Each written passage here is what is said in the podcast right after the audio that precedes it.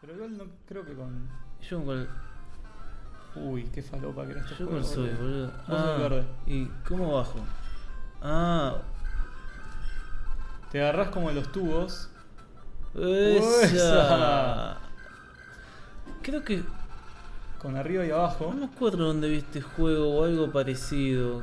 Una mecánica parecida. Con arriba y abajo te agarrás de los. Sí, ¿qué tenés que ir armando las cositas? Uy, te caes ahí y fuiste. Yo ahí como un gil me caí en el agujero y este. negro. Ahí va, ¿y este rayo sónico que tiro? Eso es para los, Los monstruitos. para los monstruitos. ¿Y qué se supone que tengo que hacer? Hay que formar como una figura. Figura, sí, sí, ya sé cuál es. Va, no.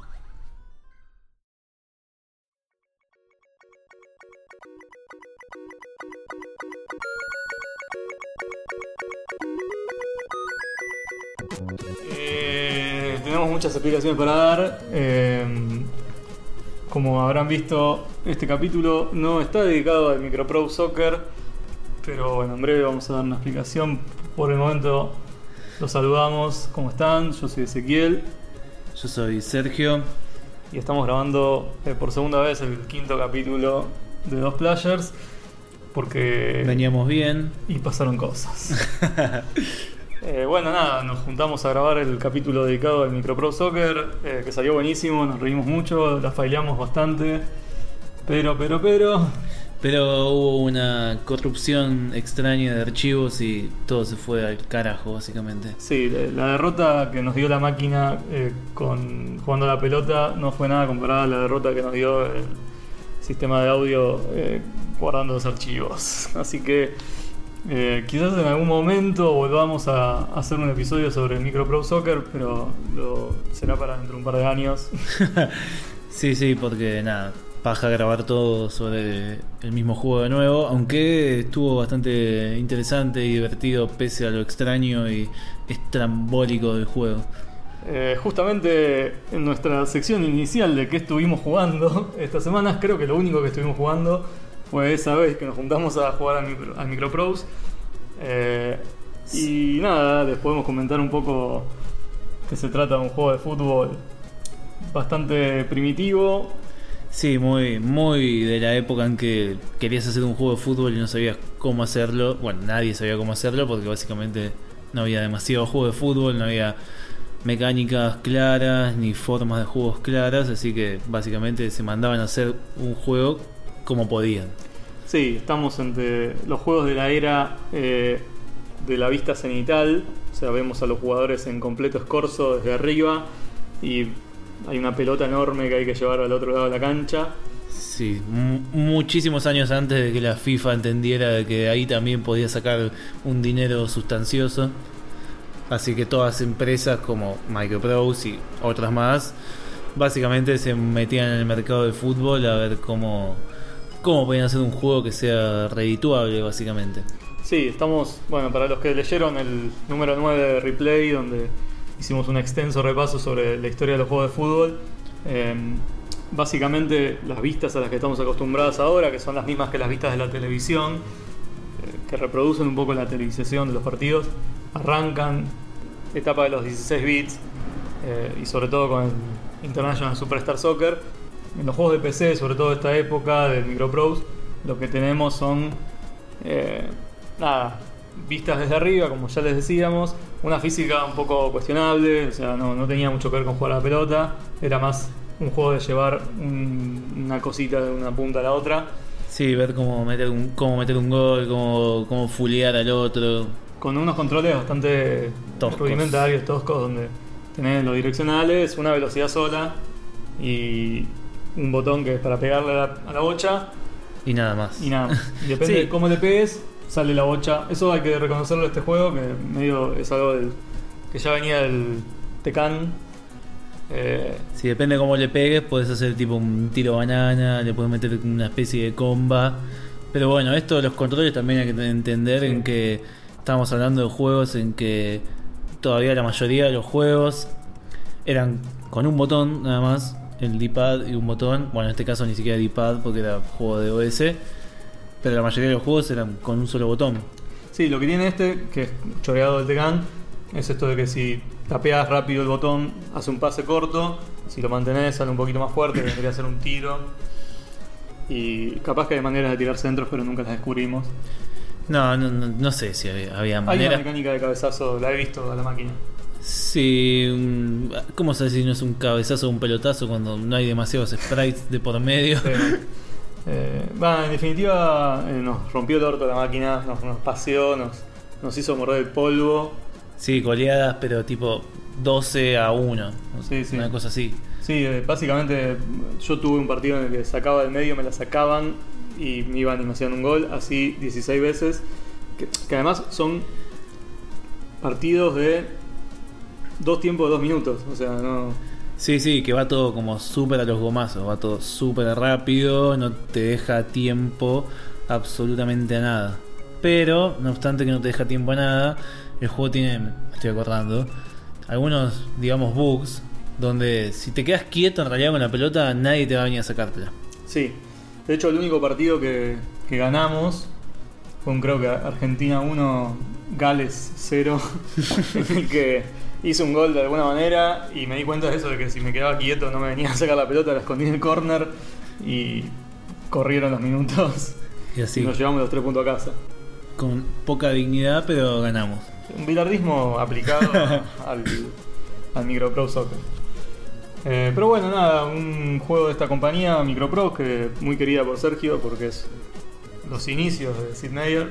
Sí, sí, un Sid Meier que, como sabrán, y si no saben, eh, es un genio de los videojuegos, una persona muy importante en la industria por el hecho de, de haber creado sagas súper importantes como Civilization, como un montón de, de simuladores más.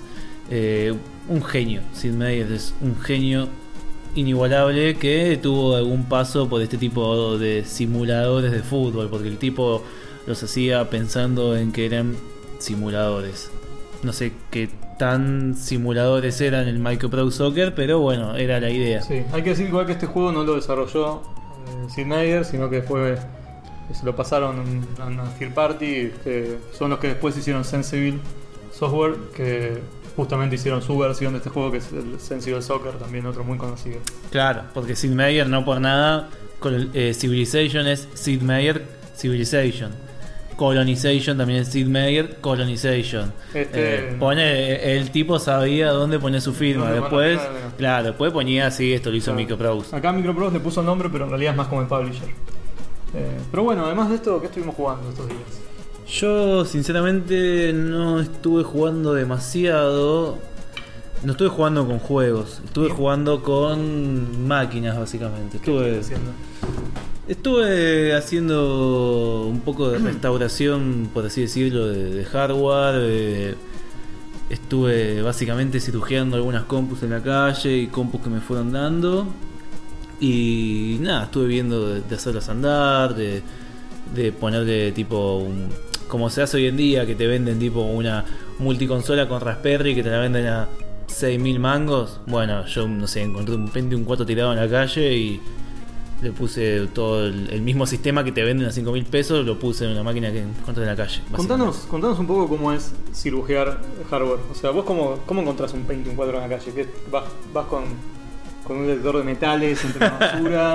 Un detector ¿Te de silicio. ¿Te peleás con los botelleros? ¿Cómo es Y eh, que yo creo que mi próximo paso es pelearme con un botellero, porque eh, es simplemente ir mirando todo el tiempo en los canastos, de, en los tachos de basura, en los contenedores, si hay algún indicio de computadora. Dícese algún cacho de metal, dícese algún monitor o lo que sea que vos digas, esto es una computadora, es un pedazo de computadora, es algo que tiene que ver con electrónica.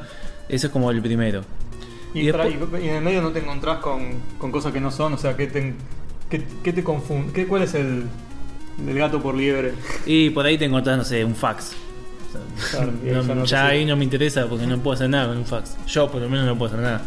Eh, y después nada, es estar atento a, a- a ver estos indicios o directamente ves una compu ahí tirada.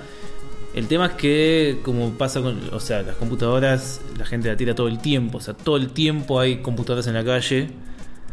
Y el tema es que los cartoneros eh, las hacen bosta porque, no sé, le sacan los cables, le sacan las chapas, los, micros, porque no sé, no sé acá, pero las computadoras eh, que tienen silicio y un montón de contactos más que son de oro, se- juntando muchas, digamos, podés sacar capaz que un gramo de oro. Pero nada, tenés que hacer un super laburo de cartoneo. No sé si es lo que harán acá. Acá básicamente lo que hacen es le arrancan la fuente porque tiene mucho cobre y no sé qué, qué giladas más de metales. Le sacan los disipadores, le sacan los discos rígidos y bueno, las chapas y todo y queda todo como... Y aparte obviamente se lo sacan así a, lo- a los zombies, terminan arrancando la mitad del mother y cosas así. Pero es mirar, fijarte y, y ver qué puedes rescatar. Porque por ahí rescatas una Pentium 4 entera o por ahí encontrás un gabinete que, como me pasó ayer, encontré el disco rígido nada más. Un disco rígido de 10 gigas. Llego a mi casa, lo enchufo y anda perfectamente. Y uno dice, 10 gigas, pero ¿qué haces con 10 gigas?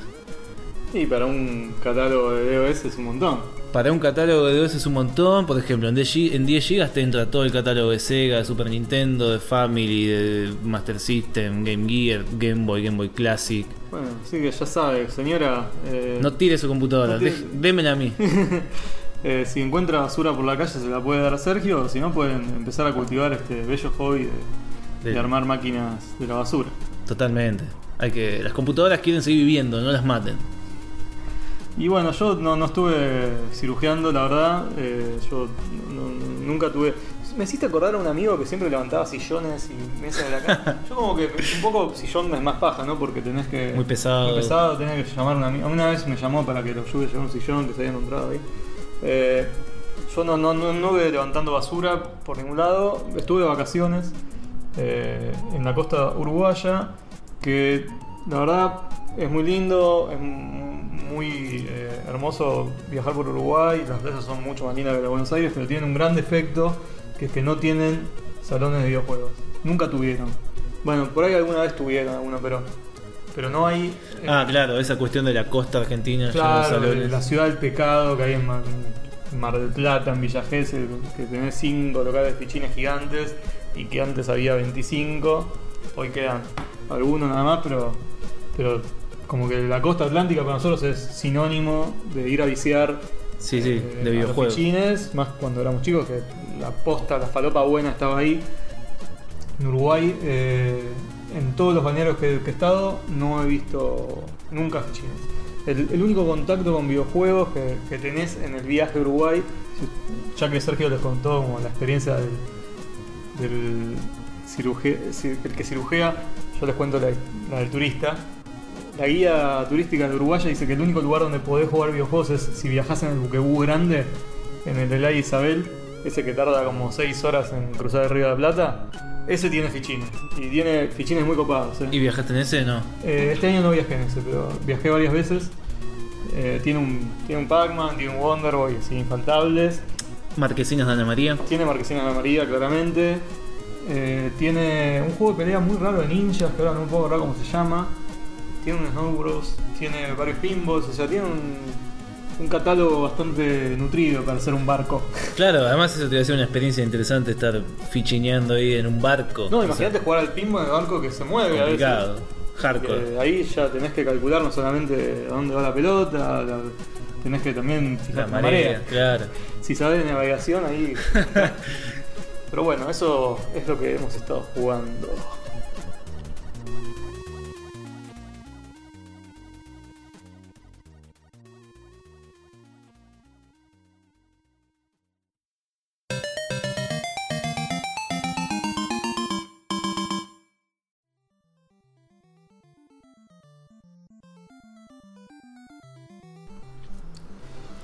Y bien, eh, ¿qué elegimos para reemplazar eh, al Micro Prose?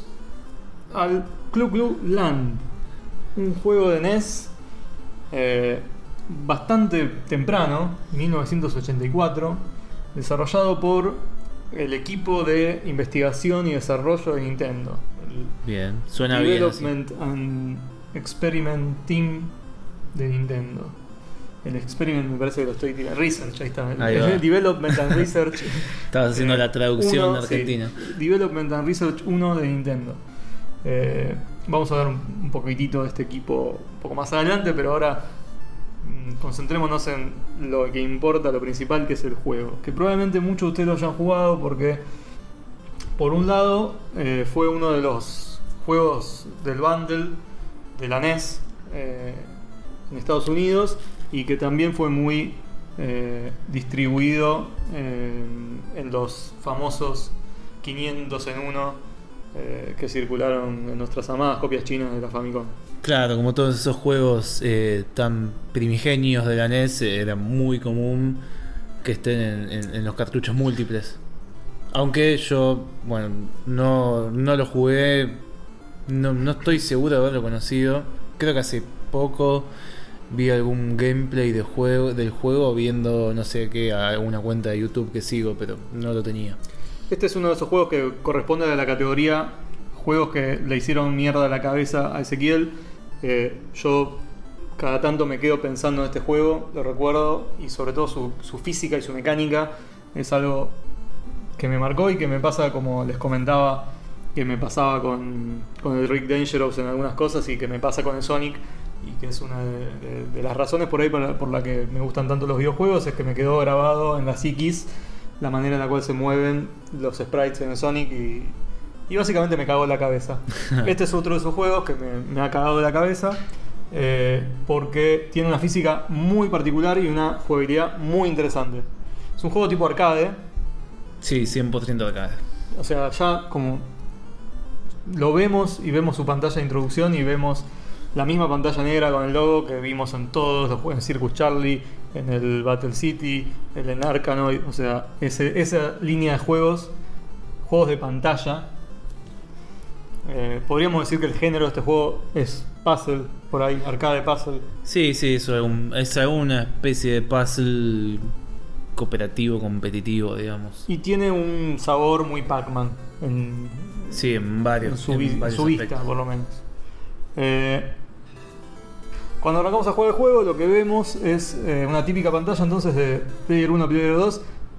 Y para seleccionar el Player 2, ¿qué hay que hacer, Sergio? Apretar Select, obviamente, porque es uno de esos primeros juegos de Nintendo en que se olvidaron que tenía un D-pad, siendo ellos los que casi prácticamente lo inventaron.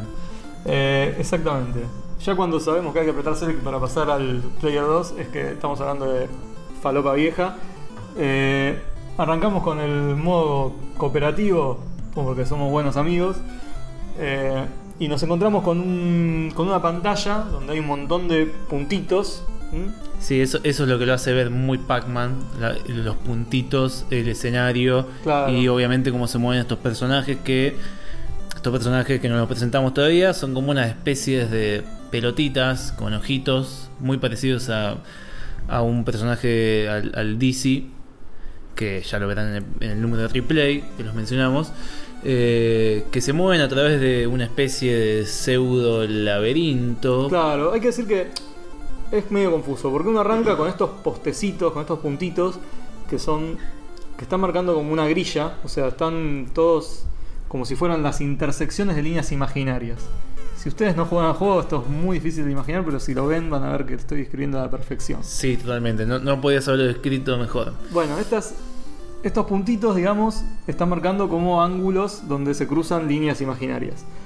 Eh, cuando nuestra pelotita, que es como un pececito de alguna manera, pues, como que se mueve, ¿no? nadando, circula lateralmente y horizontalmente, verticalmente y horizontalmente por esta grilla, cuando pasa entre dos puntos, como que une. Eh, y aparece una, una suerte de cristal, vamos a llamarlo por ahora, dorado, que junta como de esos dos puntos.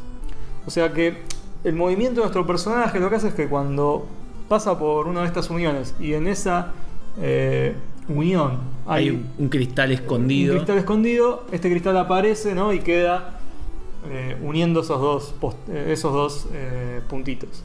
Y hay muchos en, el- en la pantalla y el objetivo justamente es revelarlos a todos, como pasar por todos los lugares posibles que se puede pasar entre esos dos puntos para revelar estos, estos cristales.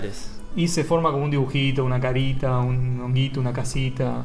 Claro, eh, es muy difícil de, de entender sin verlo, pero básicamente te moves por esta grilla que dice S, te moves agarrándote de esos puntitos, como en ese momento con, con los direccionales, Acá es donde entra la jugabilidad Pura y dura. Porque claro, uno ahí tiene un personajito que va como Pac-Man diríamos, porque Sí. no se detiene nunca, una vez que arranca no se detiene Sí, nunca, siempre va en una dirección.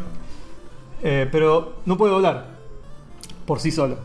claro. O sea, no es que uno va para donde quiere. No puede, si vas para adelante, ir para atrás. Una vez que arrancaste el movimiento en determinada dirección, vas hacia ese lado, pero, pero, pero, podés tirar tirar un guantazo loco que Sí. te agarra de ese puntito, como si fueras que, no sé, te agarras de, de- de un- del poste y, y te mueves, te giras izquierda, Claro. derecha. Estos bichos como que tienen dos ganchos, uno en la derecha y uno en la izquierda.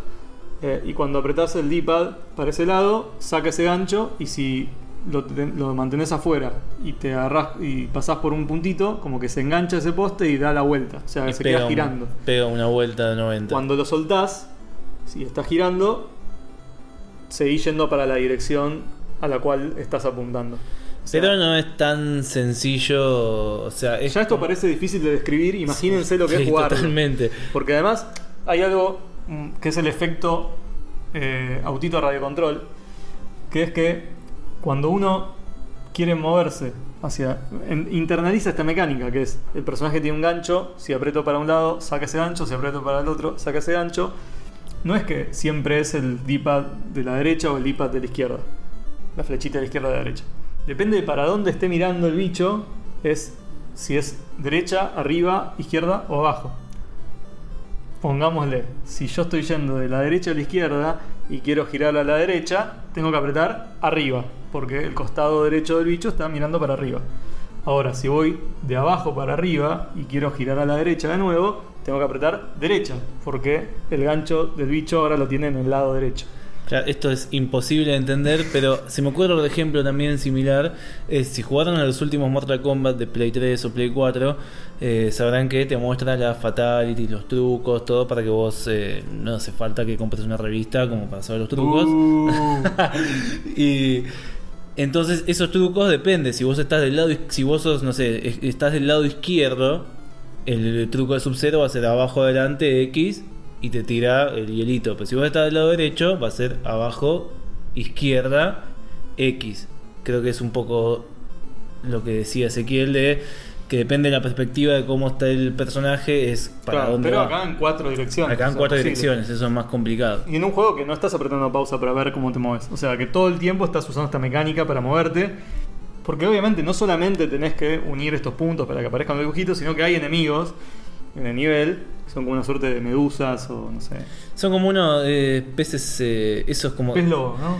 Pez globo, ese que aparece en los Simpsons. Yo creo que por eso vos pensás que los personajes del juego son peces, porque para mí no, tienen ninguna son tipo peces forma de porque pez. yo hice la tarea y busqué el lore. Ah, pero vos son, es- son vos- peces claro. y son una como una especie de peces medio raros. Ahora no me acuerdo muy bien qué son.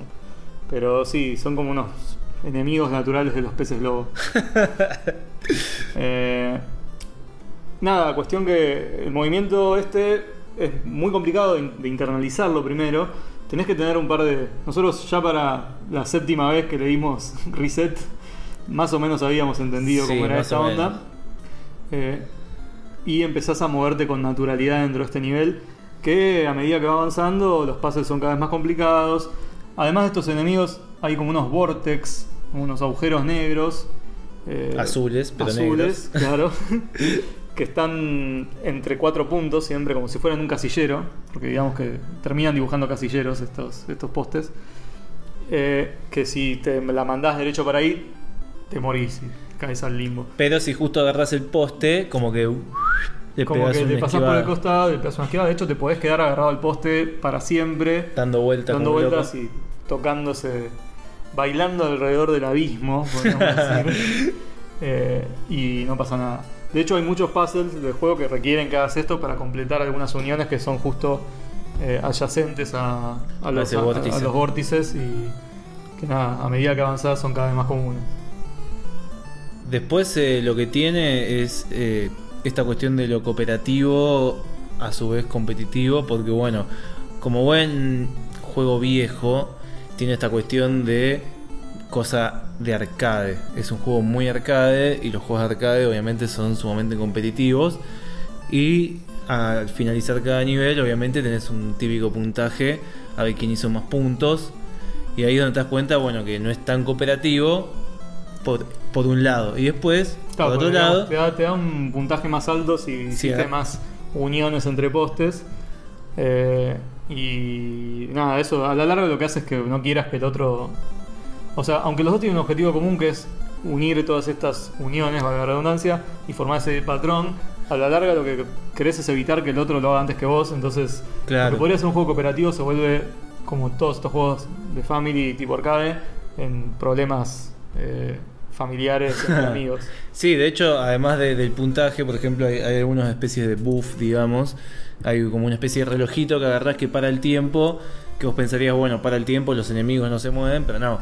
Si yo lo agarro, le para el tiempo a todos, incluido a mi compañero, y yo sigo dando vueltas por el mapa, eh, eh, buscando estas, gemas que a, la larga, fin del nivel, me van a, dar más puntos, porque el, que- el que consigue más gemas, obviamente, es el que hace más puntos, además de el que mata más enemigos. Claro, pues algo que no dijimos es que, además de este movimiento raro de física loca, eh, el personaje, los personajes tienen otro poder, digamos, otro movimiento que es tirar como un- Una onda sónica. sónica medio bizarra, que es ilimitada, ¿no? Puedes Sí. tirar todas las que quieras. Son peces iónicos. Sí, estos, estas, estas ondas telepáticas tipo corte de Charles Javier lo que hacen es eh, estunean a, a los peces globo malvados, los vuelven amarillos, son azules, los vuelven amarillos, y se hacen pelotita.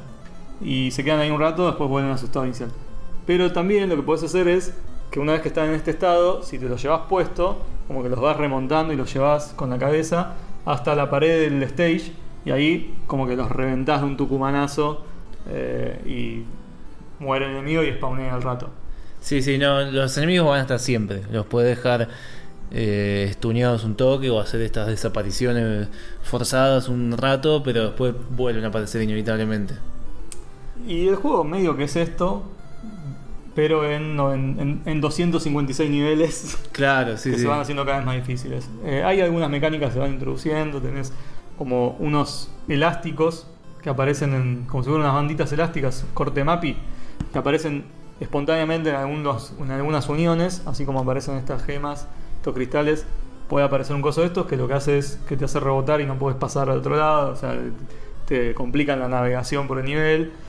Eh, después, en otros niveles más adelantados, lo que pasa es que si vos haces esta unión, aparece, pero si volvés a pasar de nuevo por encima, desaparece. Con lo cual tenés que pasar siempre una cantidad de veces impar para poder completar el nivel.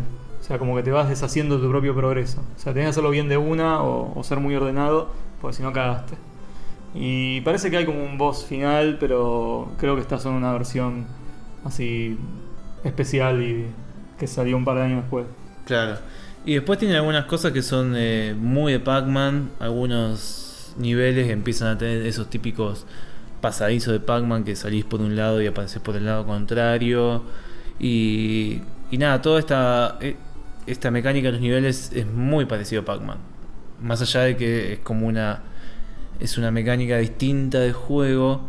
Justamente yo hace, uno, hace un tiempito estaba viendo un video de, de juegos clónicos. Y hubo muchos clones de Pac-Man. Nintendo copió varios clones. Hizo varios clones de Pac-Man. Y hay muchas mecánicas de este juego que me hacía pensar en, esos clones de Pac-Man que fueron saliendo. Porque a fin de cuentas es una, no es un laberinto, pero los movimientos son muy parecidos. eh, los niveles son bastante parecidos. Esta cuestión de salir por un lado, pasar por el otro, estos enemigos que no terminan de morir nunca, que son como igual que los fantasmitas del Pac-Man. Y lo único que tiene distinto es esto, la mecánica de dos players, que me parece bastante copada porque bah, lo jugábamos acá con, con ese y era, más allá de que después se pone súper difícil, es bastante divertido. Sobre todo para pensar la época en que salió, en 1984, habías, creo que si no me equivoco, había pasado un año recién de, de la salida de, de, la, de la NES. Creo que la NES salió después incluso. No, no, es. O sea, no, primero salió el, la- el Famicom. Sí, sí. Ah, Ah, sí. La NES salió creo que un tiempito después, pero es un juego primerizo en el catálogo de Nintendo. De hecho, es- creo que está, bueno, es- está desarrollado por Nintendo. Claro. Eh, que obviamente después Nintendo me, habrá- me imagino que habrá sacado las mil y un versiones para sus mil y un consolas. Sí, eh, de hecho es, es un juego bastante apreciado por Nintendo, aunque es bastante oscuro entre el público, digamos, tiene varias reediciones, eh, salió para la Virtual Console de la Wii, eh, salió para la 3DS, eh, salió también como un easter egg en el Animal Crossing, eh, creo que algún personaje aparece también en, en un Smash, o no, no Smash, no, en, un juego Donkey Kong y, y en el Smash hay alguna referencia dando vuelta también. Eh, o sea que, como que a pesar de que no tuvo una secuela, por, por qué habría de tenerla, o que no quedó como entre los grandes títulos de, de- de la empresa, eh, sí tiene como un, un costadito en el corazón de, de la N. Sí, totalmente. Y un costadito muy importante si uno cuando empieza a observar estas gemas locas que, que va recolectando para formar figuras figuras extrañas, Sí, son- uno ve esas gemas y dice, "Mm, ¿de dónde me esta suena?" gema me suena de algún lado, es, Sí. es amarilla, tiene cuántos lados? Tiene Eh, seis lados. Tiene seis lados, Medio forma alargadita. tiene forma Y la alargada. ves un poco da vuelta y decís, ah, pero esto está en el Zelda. Son las rupees. Son exactamente los... Son las rupees. Parece que eh, el equipo que estaba trabajando en Zelda no es el mismo equipo que, que hizo este juego, no es eh, parte de- del Development and Research eh, 1. eh, pero se ve que les copó el asset y les parecía que andaba bien para, para hacer Otra lo mismo. cosa. Aparte, convengamos que muchos de estos juegos se economizaba todo lo que se podía. eh, porque Porque sí. porque, sí no, porque era plata y porque Claro. sigue siendo así un poco en la industria y, y medio cuando ya tenés resuelta gráficamente una pieza de juego, si funciona la vas a repetir las veces que puedas y si se lo puedes chorear a, a otro juego también. Eh, pero bueno, quedó como por ahí el legado más importante de este juego haya sido Totalmente. darle esta forma icónica a, a la, a la moneda de, de- de la saga de Zelda que, que la mantuvo y sigue siendo en todos Sigue siendo la igual, lo misma, la misma moneda. Sí. Bueno, de hecho que parece que los bichos estos, los peces globo malvados, eh, aparecen también en el, en el primer Zelda. Y para conectarlo todavía más con la saga, eh, el hombre que hizo la música, el compositor, en este caso Akito Nakatsuka, eh, hizo la música del eh, Zelda 2, el Adventure of Link. Que se ve que ahí mejoró un poquito, porque esta canción que suena una y otra vez en este juego no está buena. Es, muy. eh, Eso es- creo que es lo peor del juego, porque es. Como que creo que es una sola canción que suena, obviamente, en todos los niveles. Y es bastante insoportable. Pero bueno, este era el compositor que tenía asignado este equipo, ¿no? El Nintendo Research and Development One. eh, que, en realidad era un equipo que estaba más concentrado en hacer hardware. Eh, fueron bastante eh, importantes en el desarrollo de la NES, pero sobre todo fueron los responsables de hacer los, los primeros Game Watch de Nintendo. eh, que son esos juegos que son casi calculadoras, ¿no? Sí, sí, sí. Muy, muy lindos. eh, los parientes lejanos a la Game Boy, Los obviamente. parientes de Game Boy, exactamente. De hecho, eh, el hombre que estaba a cargo de este, de este equipo es, eh, era Gunpei Yokoi, un- una leyenda de Nintendo. Leyenda de Nintendo, sí. Fue, entre otras cosas, el creador del D-pad, ya que lo mencionábamos hoy. Y bueno, justamente eh, este, este, grupo, este grupo de trabajo llevó a cabo este juego, pero tuvo otras glorias como el Metroid, el Tetris, eh, metieron mano Mario eh, también. Eh, nada, Yokoi es como un. Es una vaca sagrada de, de la industria que tuvo un final bastante prematuro. Por un lado, medio que le engramparon el, el muerto de la eh, Virtual, Virtual Boy. la Virtual Boy. Eh, él eh, se va en el 96, creo, Sí, de y muere un toque después. enojado por eso, porque le hicieron sacar ese producto que para él no estaba para la venta. Y al toque se muere al año siguiente en un accidente de- en la ruta bastante pelotudo, eh, lamentablemente, porque eh, parece que iba con, con un ejecutivo de Nintendo viajando en el auto eh, y vieron un, un choque en la ruta se bajaron a ayudar a la gente que estaba ahí eh, herida, o se bajaron a ver si había alguien herido, que parece que ni siquiera. Y cuando se bajan a mirar, eh, un auto que viene de la mano contraria se lo lleva puesto a él y se muere en, el hospital. O sea, como de- el acto de buen samaritano lo, Sí. lo- lo llevó a la perdición.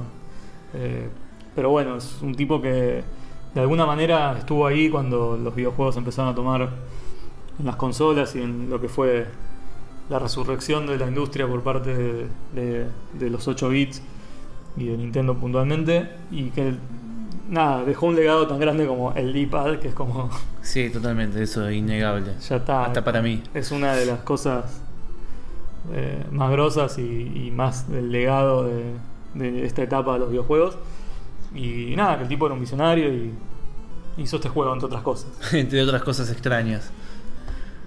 Pero bueno, nada, este juego yo no lo conocía. Te digo, creo que hace poco vi algún video o algo. Pero nada más. Me pareció igual divertido. lindo Pero- acá está bien Sí, creo que incluso, yo- o sea, como te decía antes de grabar, es que me parecía que lo había visto en algún video de algo de, de juegos de arcade. Lo cual, me- de- lo cual después de jugarlo, digo, sí, podría ser porque es súper arcade. Yo creo que no salió en arcade este juego, no te lo puedo firmar, pero eh, eran este tipo de cosas que, que por ahí a, este- a estos equipos les caían entre que desarrollaban algo, entre que había un proyecto grosso, o, o también porque había que llenar el catálogo de la NES, ¿no? Necesitaban juegos, Necesitaban totalmente. juegos y Nintendo siempre fue muy celoso, eh, so- y más en esta etapa pr- primera. Eh, Sobre todo celoso. Y no dejaban nada. que nadie publique. Si publicabas para Nintendo era solo para Nintendo. No, y ellos mismos con sus juegos no, no los han sacado de sus consolas. O sea, Mario- No, totalmente. Super Mario Bros. nunca salió de, de la Sí, NES. mu- muy, pocos porteos permitieron, muy contado con los dedos de una mano. Pero bueno, eso nos ha dejado el Club Blanc, que para sacarlos de la duda, si quieren saber por qué se llama así, eh, básicamente Club Blue es como una traducción bastante mala de una ono- onomatopeya japonesa que significa dar vuelta, dar vuelta. Eh, que ¿Quién lo es un poco dicho? representativo de lo que pasa en el juego. Pero bueno, eh, creo que con eso estamos. Sí, no, no, no hay mucho, mucho más para decir del juego. Y también nosotros estamos todavía compungidos por nuestra derrota con el Microprose. En todo sentido, derrota contra la computadora, derrota contra el archivo corrupto. Pero bueno, ¿qué vamos a tener la vez que viene como para sacarnos este mal sabor de boca?